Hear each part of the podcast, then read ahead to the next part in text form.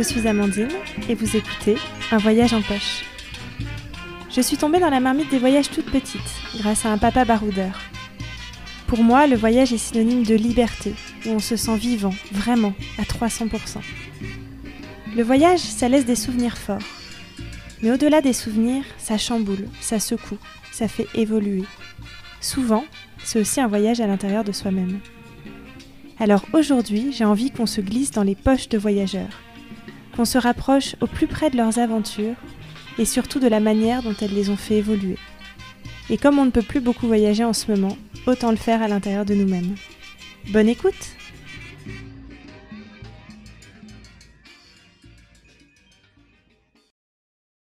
Le carburant du voyage, pour moi, ce sont les aléas. Aujourd'hui, j'accueille Christiane. J'ai rencontré Christiane avec euh, son mari Alain dans un bus tout au nord de l'Argentine, à la frontière bolivienne. Christiane, je me souviens que tu t'es exclamé Oh, des petits Français en nous entendant parler, et on ne s'est ensuite plus quitté pendant trois semaines. On a vécu les 30 ans de mon compagnon, Noël, le Nouvel An, on a trinqué sur le Salar d'Uyuni. Finalement, toi et Alain, vous avez été notre petite famille du voyage pendant ces événements importants. Donc merci beaucoup euh, d'être avec moi pour ce premier épisode d'un voyage en poche. Je suis ravie de t'accueillir. Alors pour commencer par le commencement, quel a été ton premier voyage marquant? Mon premier voyage, mon premier déplacement, je vais dire, il y a déjà près de 50 ans, en autostop via la Grèce avec deux amis. C'était c'était un défi. Le goût du risque de nos jeunes années peut-être, nos premières vacances entre amis.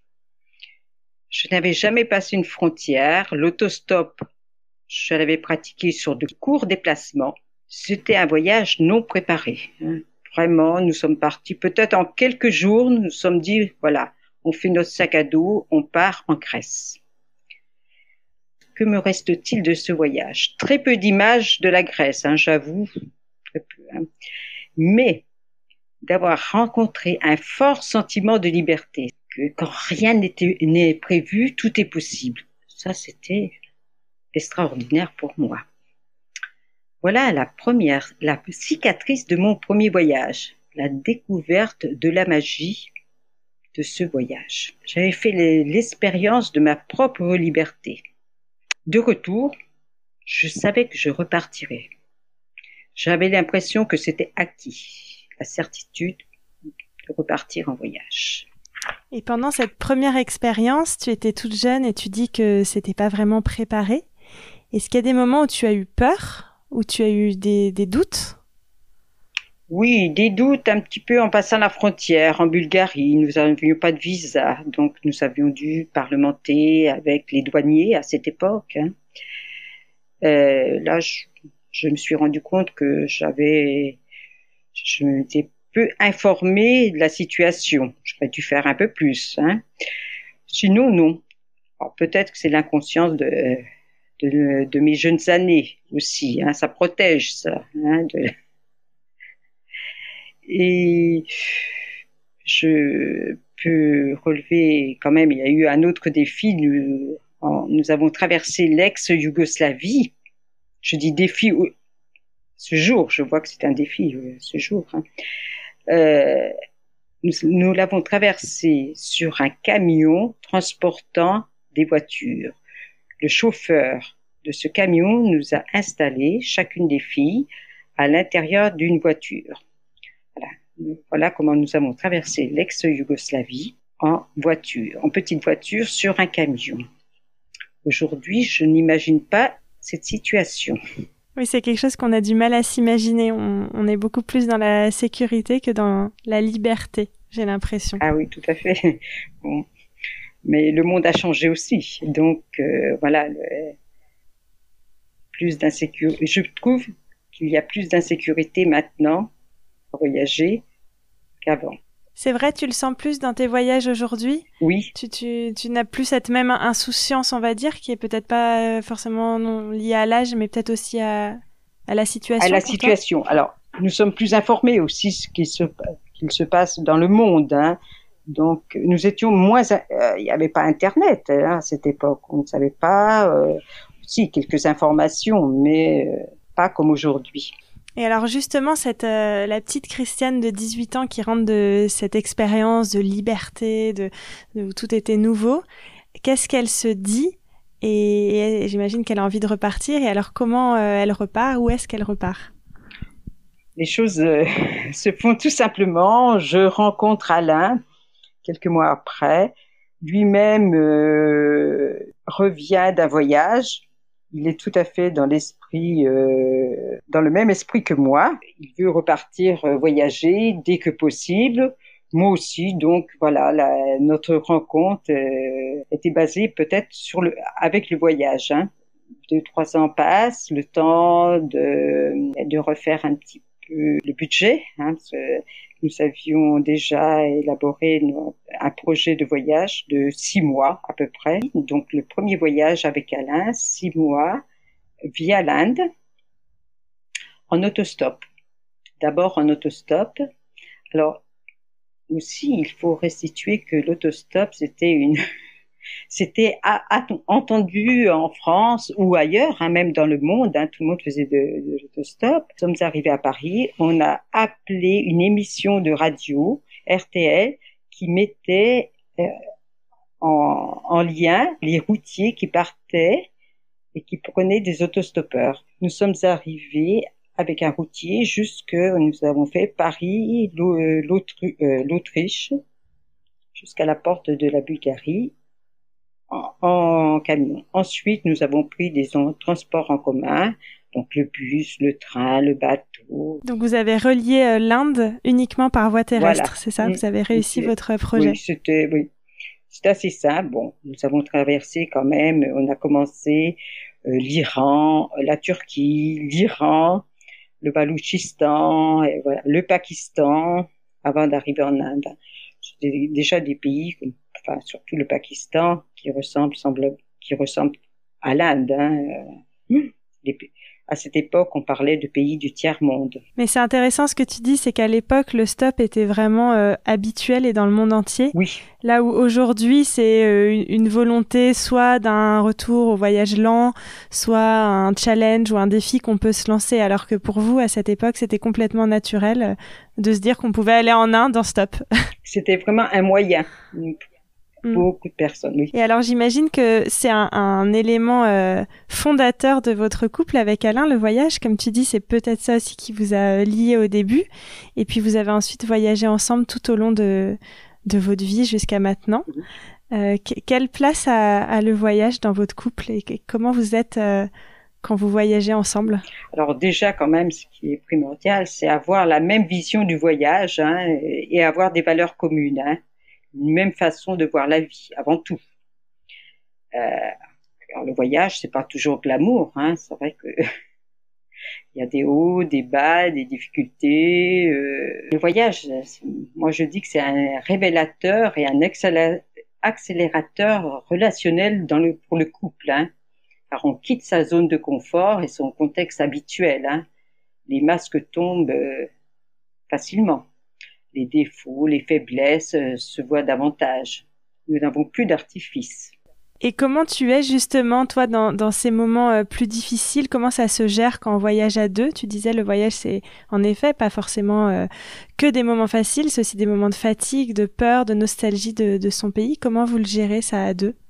Alors moi je dis que l'autre c'est quand même la sécurité. Hein c'est sûr que nous avons en voyage que le sac à dos et l'autre. Hein et euh, on prend soin aussi de son sac à dos, mais surtout de l'autre. Hein. nous, nous, il y en a un qui est plus fatigué que l'autre. Euh, bah, voilà, on prend soin de l'autre quand il est plus fatigué. On faire attention. Hein, voilà. Je vais te parler d'une petite anecdote qui n'est pas enfin, anecdote si on veut. J'étais très fatiguée, j'étais très malade, j'ai eu une dysenterie amibienne en Inde.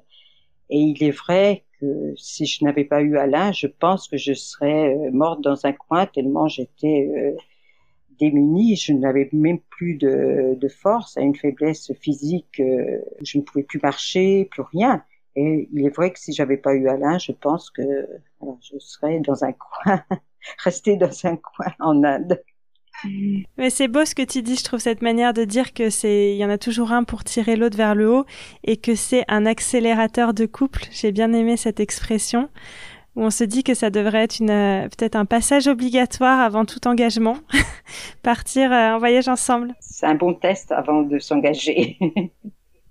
Je recommande aux voyageurs en couple. Et justement, après, vous avez beaucoup voyagé ensemble, donc à différentes époques de votre vie, euh, en couple et ensuite avec des enfants, maintenant à la retraite. Est-ce qu'on voyage de la même manière à, à 20 ans qu'à 60 ans? Et est-ce que les envies sont les mêmes? Alors, les envies changent un peu. On voit, euh, nous avons le même esprit, exactement. Là, euh, on peut se, se, se, démunir de, nos, de notre confort très vite. Oui, on oublie très vite euh, notre confort de vie pour voyager. Ça, pas de problème. On retrouve, c'est instinctif. Hein, on retrouve nos anciennes habitudes. Euh, je veux dire habitudes hein, de voyager parce que ça a plus de 50 ans qu'on voyage. Euh, mais on garde l'esprit, euh, je vais dire entre, guillemets, routard, hein, c'est-à-dire à, à, peu de frais. Hein. Euh, mais bon, les choses ont quand même évolué avec la mondialisation et tout, donc on ne peut pas quand même comparer totalement la façon dont on voyageait il y a 50 ans et aujourd'hui. Hein.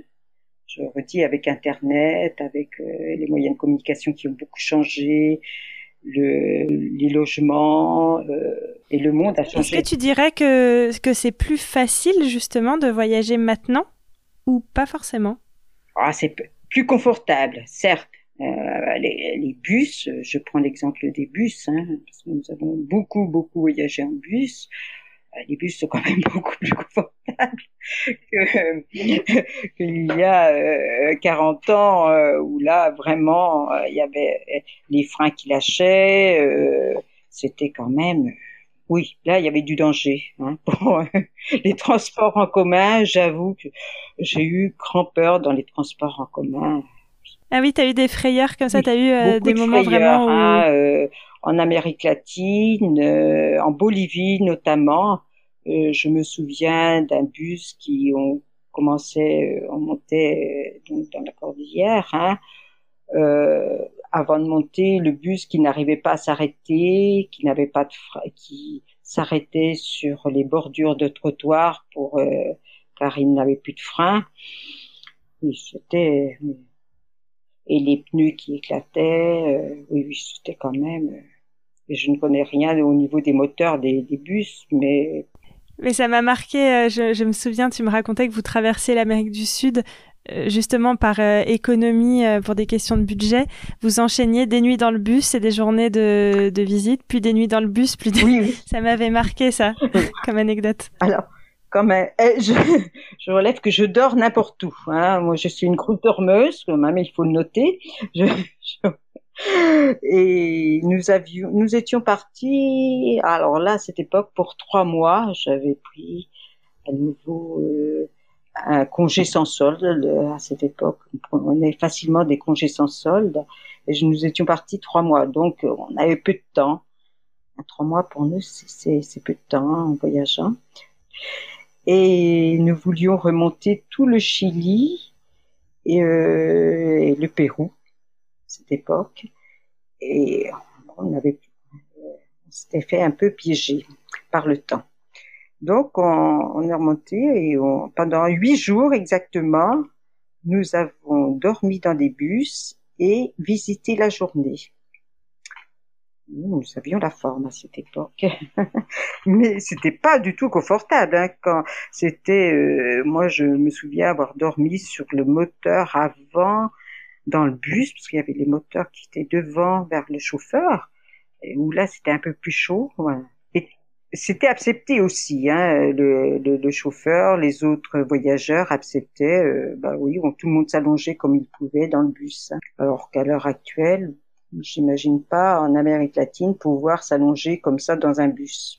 Mais c'est marrant parce que tu dis nous avions la, la forme, mais euh, moi justement c'est ça qui m'a vraiment inspiré et marqué, c'était cette sensation que euh, à plus de 60 ans, vous voyagiez exactement comme nous, si ce n'est euh, encore plus euh, route ou routard quand on vous a rencontré en Amérique du Sud. Et je trouve ça euh, hyper inspirant que vous ayez quand même gardé cette capacité d'adaptation et cette facilité à, à voyager simplement en fait. Oui, ça bon, peut-être qu'il y a un peu d'entraînement, je veux dire, mais je pense que c'est plus l'état d'esprit quand même qui domine et on passe outre euh, des inconforts euh, quand on a cet état d'esprit. Et c'est intéressant ce que tu disais tout à l'heure. On a voyagé pendant trois mois et trois mois c'était court pour nous. Et euh, je sais qu'effectivement, vous, avez fait beaucoup de longs voyages dans votre vie. Tu parlais aussi de lenteur, de voyager lentement.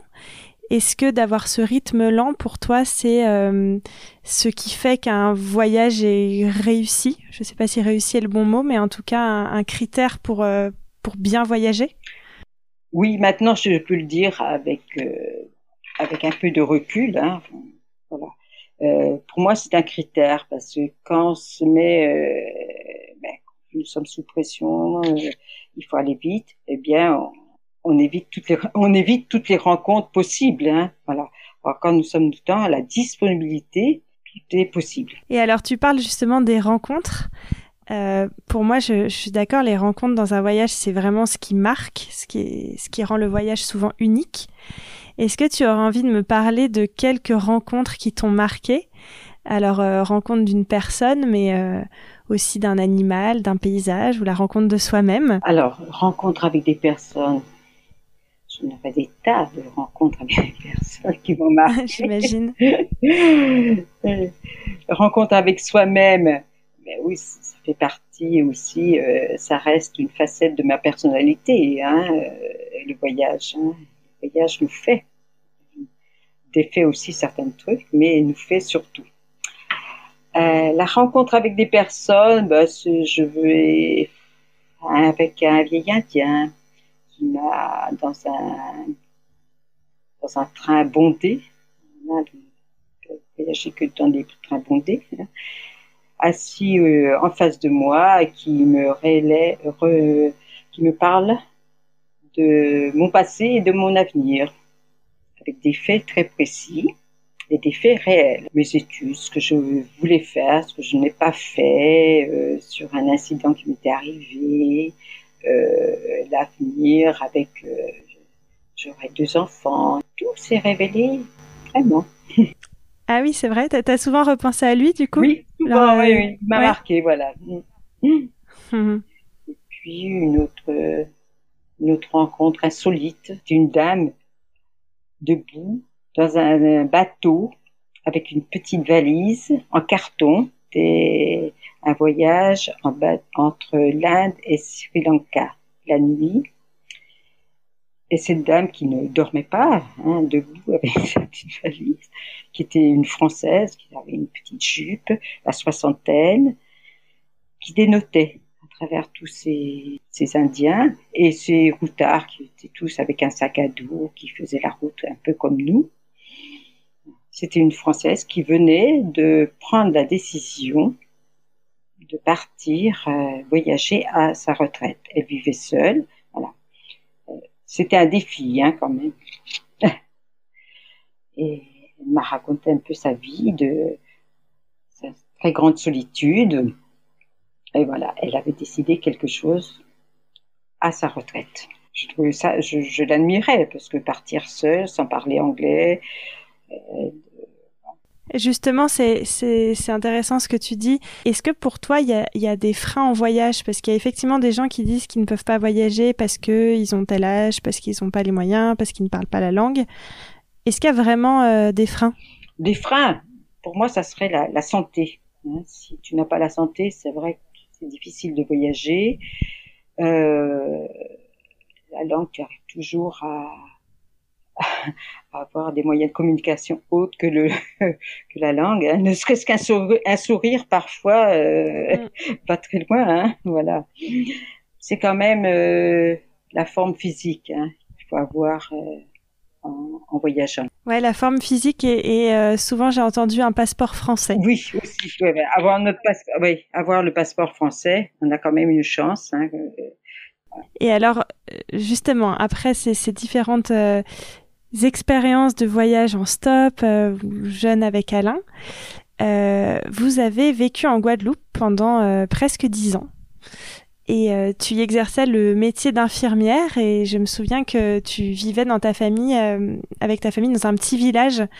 Et quand tu me parlais de cette expérience ça me paraissait très loin de la vie euh, d'expatrié entre guillemets qu'on peut s'imaginer je me souviens que tu me parlais beaucoup de la solidarité qu'il y avait entre les familles du village du fait de toujours laisser sa porte ouverte par exemple.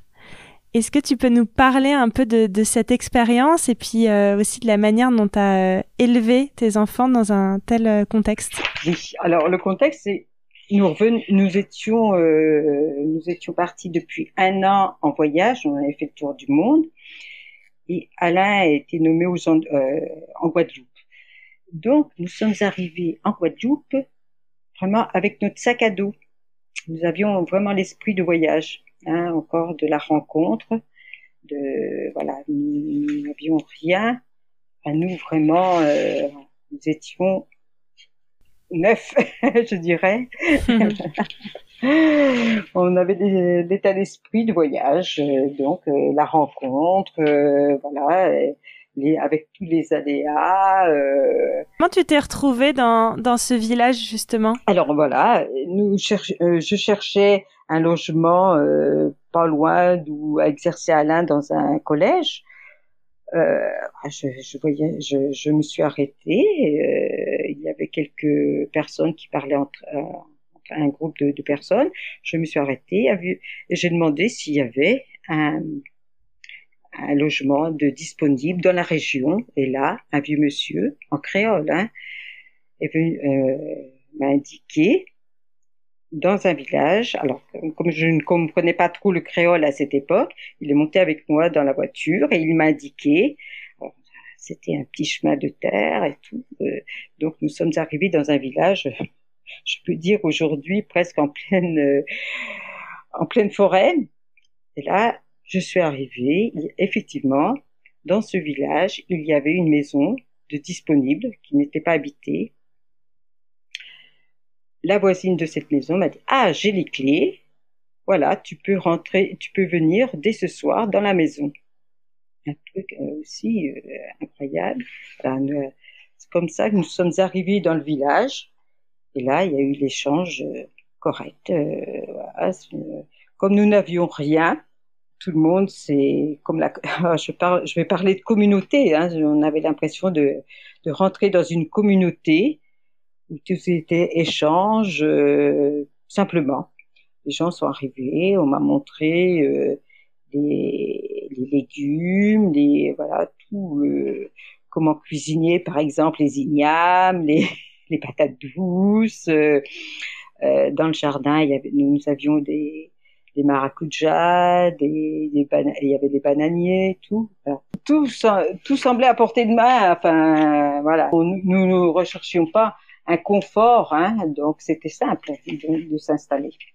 Et justement, ça ressemblait à quoi le quotidien de, de la vie dans ce village? Ah, Le quotidien, donc euh, là aussi, hein, il y a 40 ans, hein, même plus. Hein, donc euh, il y avait très peu d'électricité, c'était des cases. Euh, nous, nous avions quand même une maison dure hein, avec l'électricité. Alors là, c'était... Hein. Et le quotidien, euh, les gens, alors les enfants, euh, tout le monde éduquait. C'était pas la, la famille qui éduque vraiment son, son enfant. Hein, euh, c'était la communauté. Hein. Ça, il faut, je le relève parce qu'aujourd'hui, euh, on pourrait, enfin, ça, ne se fait plus déjà, hein, même en Guadeloupe. Mais avant, c'était le village qui éduquait les enfants. Moi, mes enfants ont été élevés aussi par les voisines. Euh, voilà, quand ils faisaient une sottise, je je vois encore la voisine lui donner une pas une fessée, mais euh, lui dire euh, bon des choses que la mère aurait dû euh, aurait pu lui dire à mon enfant. Et ça, c'était pas compliqué pour toi ou de, de s'adapter à cette manière justement d'éduquer des enfants qui n'étaient peut-être pas forcément celle que tu avais en tête? C'est vrai qu'on on reste avec notre culture, hein, mais aussi, est-ce que notre culture est vraiment la bonne, la meilleure? Voilà. Il faut être un peu euh, flexible, je dirais. voilà. Perdre un peu tous ces préjugés aussi. Hein. Oui, de ce que tu me dis, c'est vous êtes vraiment arrivé et euh, le, mot-clé, c'était l'adaptation à la vie dans ce village. Et je pense que vous vous y êtes apparemment euh, parfaitement intégré. Vous avez d'ailleurs encore des contacts, c'est ça, avec les familles Nous sommes restés très proches. On parle de notre seconde famille, hein, ce village. Hein. Et pour eux aussi, quand nous sommes retournés, même euh, dix ans après, c'est comme si nous les venions les quitter la veille. Hein. c'est chouette. Et puis je me souviens que tu, tu emmenais aussi euh, régulièrement des enfants en France. Enfin, il y avait vraiment cet échange entre euh, votre vie en France. Le véritable échange, hein, voilà. Ils m'ont beaucoup aidé. Hein. Moi, je n'avais pas jamais eu de problème de garde d'enfants. Par exemple, je travaillais là aussi. Oh, tout le monde gardait des enfants. C'était pas, c'était pas la nourrice. Hein euh, où il fallait aller chercher. Euh, J'étais disponible aussi hein, dans mon travail si je n'arrivais pas, euh, par exemple, à 6 heures le soir, euh, récupérer mes enfants.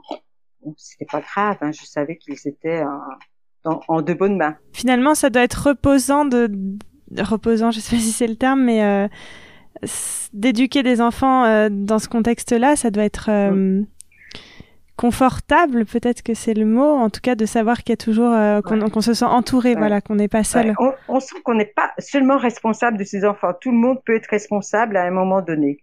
Et ça, ce qui n'est pas le cas, je crois, en France. Hein, euh, voilà, la, nourrice n'est pas totalement, n'est pas aussi responsable des enfants qu'elle a en garde. Hein. Mais donc toi aussi, tu étais responsable des enfants des autres, tu les accueillais aussi à porte bah ouverte. Voilà je m'engageais aussi à être responsable des, des enfants. J'ai eu, euh, nous avons eu notre voisine qui a eu la tuberculose. Elle avait six, euh, six enfants et au décours du septième, au septième accouchement, on a découvert qu'elle avait la tuberculose. Euh, elle était au sanatorium pendant six mois et ses enfants euh, devaient être, euh, comme le père n'avait pas reconnu les enfants, euh, la DAS, à cette époque c'était la DAS, hein, euh, voulait, les, voulait placer ses enfants en, maison, en, famille d'accueil. Euh, moi, je me suis portée responsable de ces enfants, donc ils n'ont pas été placés en famille d'accueil. Hein. Et tout le village s'en est occupé. Pour la DAS, j'étais responsable des enfants. Chose qui me, le village a été euh, a reconnu euh, un geste important. Et au niveau de ton travail, donc toi, tu étais euh, infirmière là-bas, je crois que tu faisais beaucoup de soins à domicile. Qu'est-ce que ça, ça t'a apporté justement à toi en tant qu'infirmière? Beaucoup, beaucoup de choses sur le plan, alors je vais dire culturel, hein, quand même, ils ont leur, leur, propre culture. Et quand tu es à domicile, tu rentres quand même dans l'intimité des gens, dans des choses. Bon, il y a aussi euh, des choses très importantes dans le soin où tu côtoies aussi la mort, hein, la mort qui n'est pas vue comme nous occidentaux. Hein. Voilà, beaucoup de choses. Vraiment, euh, j'ai approfondi. J'avais l'impression d'approfondir tout ce que euh, pendant tous ces voyages où on passe à, à côté de beaucoup de choses, on se dit tiens, il faudrait qu'on s'arrête là-dessus. Euh. et là, le fait de travailler dans des cases, euh, de prendre le temps, la discussion, approfondir avec les gens. J'ai beaucoup, beaucoup apprécié ce travail. Ça m'a beaucoup apporté. Et tu parlais de, de, la mort. Tu dis que la mort n'est pas du tout vue de la même manière euh, dans, dans, la culture des villages où tu travaillais. Elle, elle était vue comment? C'était un passage. Bon, euh, on fait le deuil quelques jours et après, on n'a pas à pleurer. Euh, le deuil, enfin, si deuil, je n'aime pas trop ce, ce terme, hein, c'est l'absence. Hein. le deuil est vécu différemment. Et alors, comment justement on revient d'une expérience comme ça? On sent que ça a été une expérience forte qui a en plus duré presque dix ans, donc qui est devenue euh, plus qu'un voyage, une, manière de vivre pour vous. Euh, comment on revient en France? Comment se fait la réintégration dans votre style de vie en France? C'est difficile. Alors, avec l'adaptation, la première année était très difficile, hein, tant pour moi, pour les enfants. Euh, il a bien fallu deux ans pour pouvoir remettre un peu les choses euh, dans l'ordre, hein, je dirais. euh, moi, j'avais l'impression de ne plus penser comme euh, les comme les gens qui nous entouraient, les proches, hein, c'est-à-dire les, les, collègues de travail, les amis que nous avions avant de partir, euh, en, euh, avant de partir hein, en voyage en Guadeloupe. Hein. Dans le quotidien même, la façon de, de vivre et tout, euh, l'adaptation est très difficile. on avait l'impression que nous, étions, nous avions une certaine distance par rapport aux gens, communiquer différemment. Est-ce qu'il y a quand même des choses de votre style de vie là-bas, et notamment on parlait beaucoup de, solidarité, d'entraide, d'une vie assez communautaire. Est-ce qu'il y a des choses que vous avez réussi à remettre en place euh, dans votre style de vie en France ou pas du tout? Euh, Oui, un peu. Là, nous vivons à nouveau dans un village et il est vrai que je vais plus facilement euh, chez mes voisins. Pas ces, ces, ces barrières que l'on se met. C'est que c'est beaucoup plus facile d'aller vers l'autre. Et alors, depuis que vous êtes à la retraite, vous repartez pour de longs voyages, euh, généralement de, plusieurs mois. Et le dernier grand voyage que vous avez fait, si je me souviens bien, c'était une traversée de la Patagonie en vélo sur trois mois. Oui. Je me demandais comment vous décidiez de ces nouveaux projets. Est-ce que c'est une forme de challenge ou toujours le besoin de découvrir quelque chose de nouveau? Comment ces projets se mettent en place? Alors, pas du tout challenge. On voulait prendre encore notre temps. Et il est vrai que nous étions déjà allés en Patagonie hein, l'année avant. Et un peu frustrés à voir tous ces paysages en vitesse par, euh, par le bus, par la, la, la vitre du bus là où on se dit ah on aurait pu s'arrêter euh. mais est arrivé d'apercevoir un lieu superbe à travers la vitre et à peine le temps de pousser un cri de joie et Berlus ce dernier avait déjà disparu euh, aussi vite qu'il était apparu. Alors là c'était cette frustration. Et puis nous avions vu beaucoup de gens à vélo. Alors là ils nous faisaient rêver. Ils pouvaient s'arrêter. Voilà alors c'est ainsi que mais pourquoi pas euh, On peut tenter sans se donner un défi, sans se donner le temps, prendre le temps. Voilà. Euh, nous sommes partis sans, sans vol de retour, hein, voilà, avec les, les vélos. Par contre, la préparation du, du, voyage à vélo est plus long que la préparation d'un voyage sac à dos. Hein, parce que quand même, il faut être bien équipé pour euh, l'autonomie, pour euh, bah, avoir un bon vélo, je dirais.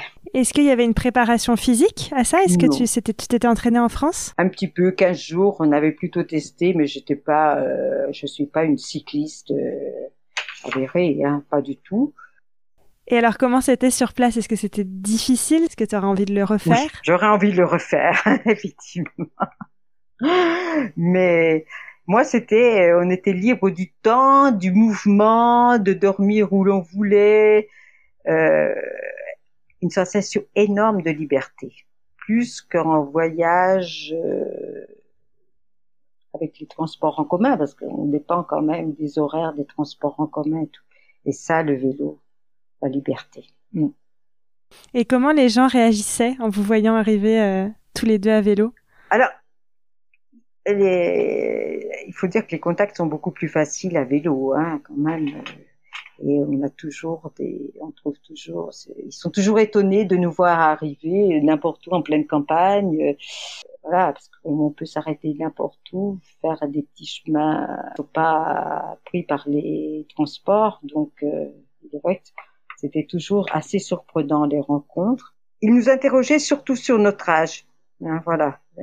Parce qu'ils étaient habitués à voir les jeunes Chiliens, les jeunes Argentins voyager à vélo, même beaucoup d'Occidentaux hein, qui voyagent à vélo. Aussi âgés, peut-être pas. On nous demandait, ben oui, mais vous n'avez pas de problème euh, de santé. C'était surtout la santé. Hein. Donc nous avons fait la Patagonie chilienne. Et en Patagonie, euh, les Chiliens ont des problèmes à se faire soigner. Euh, voilà, les rendez-vous sont parfois attendre un an, euh, c'est très cher, voilà. Et j'ai trouvé que nous avions beaucoup de chance, nous, des Français, quand même. Mm. Et comment on décide du retour? Tu disais que vous étiez parti sans billet de retour et que ça vous offrait forcément une grande liberté. Comment, du coup, on décide de rentrer? Déjà nous avions fini notre voyage. Hein, on avait prévu, on avait prévu quand même de descendre toute la Patagonie chilienne. Donc nous sommes arrivés au bout de la Patagonie. et moi j'ai eu un petit euh, accident. Je me suis euh, juste à la fin, j'ai fait une chute, une mauvaise chute, hein, et je me suis fait une luxation d'épaule. Euh, donc là, on, bon, on laissait les vélos et on avait prévu un peu de remonter toute, euh, ben, toute la Patagonie en bus, ce que nous avons fait. Voilà. On a pris quand même un mois, lentement. On est revenu lentement. Et tu dis que vous aviez, vous étiez arrivé au bout de votre itinéraire. Donc, quand vous partez pour des voyages comme ça, est-ce que vous prévoyez euh, pas mal de choses en amont ou est-ce que l'itinéraire et l'organisation se fait en, en cours de route? Non, non, non l'organisation se fait en cours de route. Bon, alors la Patagonie, il n'y a qu'une seule route, donc nous sommes bien. Euh, elle se fait d'elle-même l'organisation. Mais sinon, dans les autres voyages, euh, non, on, on fait un itinéraire, on jette un petit itinéraire en partant et rarement on suit cet itinéraire. Hein, c'est les rencontres, et voilà. Et alors depuis, vous avez aussi voyagé en France à vélo? Si je me trompe pas, euh, en Bretagne euh, récemment. Est-ce que tu ressens la même chose quand tu voyages en France et à l'autre bout du monde? Alors, on garde le même esprit, hein, même en France. Alors, on s'adapte à tout, à tout. Euh, c'est plus confortable quand même en France. Hein, on trouve de la nourriture partout, on peut dormir partout. Enfin, on trouve quand même plus facile. Hein. Euh, et puis euh, nous avons la même euh, la, communication aussi plus facile, sauf qu'il faut quand même provoquer les, rencontres plus les rencontres entre individus hein, en France. C'est nous qui allons plus rencontrer l'autre. Hein. Est-ce que c'est parce qu'on a moins l'habitude d'être ouvert à des rencontres extérieures? Je pense. Ben, peut-être aussi la, de plus en plus la peur de l'étranger il me semble. Et alors, plusieurs fois, on a aussi parlé des, sens, donc on parle des rencontres, mais on, parle aussi beaucoup de la centration sur nos sens, où on est très concentré sur ce qu'on voit, sur ce qu'on entend. C'est souvent euh, des choses dont on se souvient très précisément longtemps après. Pour terminer, du coup, je voudrais qu'on fasse un petit, euh, un petit jeu du tac au tac. Mais euh, si je te, te parle des cinq sens, est-ce que tu peux me répondre ce qui te vient à l'esprit? Donc, par exemple, si je te parle euh, d'un son dont tu te souviens. La musique dans les temples indiens, la musique de nuit en Colombie, la veille de Noël, ou la musique qui résonne vraiment très, très, très fort tu es dans le lit et tu as l'impression que le lit vibre tellement il y a de la musique. Et alors, si je te parle d'une odeur qui t'a marqué? Euh, L'odeur, c'est au Pérou, la cuisine faite sur des gaz, euh, des réchauds plutôt, avec euh, du, au gasoil alors là, c'était une odeur. une bonne ou une mauvaise très, odeur Très mauvaise odeur. On avait l'impression que tous les aliments sentaient le gasoil. Et vous l'avez mangé après? Oui, il fallait bien manger. Mais il y a plus, il y a quand même 40 ans. Hein. Maintenant, je pense qu'au Pérou, on n'a plus cette odeur de gasoil partout dans les rues, euh, même dans les chambres d'hôtel, il y avait l'odeur. Et alors justement, si on parle de quelque chose que tu as goûté le premier, La première fois, c'est le ceviche. Ça, ça m'est resté et j'en cuisine encore. Hein, voilà. Au Pérou, en euh, Chili, je crois, oui. Hmm. Et les plats en Inde aussi, alors là. Ça t'a marqué dans le bon sens Dans le bon sens, oui. J'adore la cuisine indienne. J'adore tout ce qui est épicé, mais vraiment beaucoup. Et alors, si je te parle de quelque chose que tu as vu, sachant qu'on voit des millions euh, de choses nouvelles tout le temps en voyage, donc c'est pas facile, mais instinctivement. Instinctivement, euh, Perito Moreno, un glacier. Hmm. Glacier de Patagonie. Euh. Et enfin, de quelque chose que tu aurais touché. Un lit, un lit en Inde matelas fait de paille et c'était très rêche et je l'ai touché avec ma main avant de m'allonger. C'était terrible. Une mauvaise sensation. Difficile à... J'ai quand même dormi dessus. avec euh, mon drap quand même. J'avais toujours un drap pour. Euh, c'est fou en tout cas comme les, les, souvenirs sont précis, je trouve. Oui, oui c'est des trucs euh, qui sont ancrés Hein? même 40 même ans. 40 ans, même 50 mm, mm. ans après. Des choses qui sont ancrées en soi. Et... Eh ben, merci beaucoup en tout cas, Christiane, pour cet échange. Je suis ravie d'avoir reparcouru une petite partie de, de, tous tes voyages avec toi et de, de ce qu'ils t'ont apporté. Donc merci beaucoup. Voilà, c'était Amandine et vous avez écouté Un voyage en poche. Merci beaucoup. Si cet épisode vous a plu, n'hésitez pas à me le faire savoir, à le partager autour de vous et à vous abonner pour suivre les prochains épisodes. À bientôt!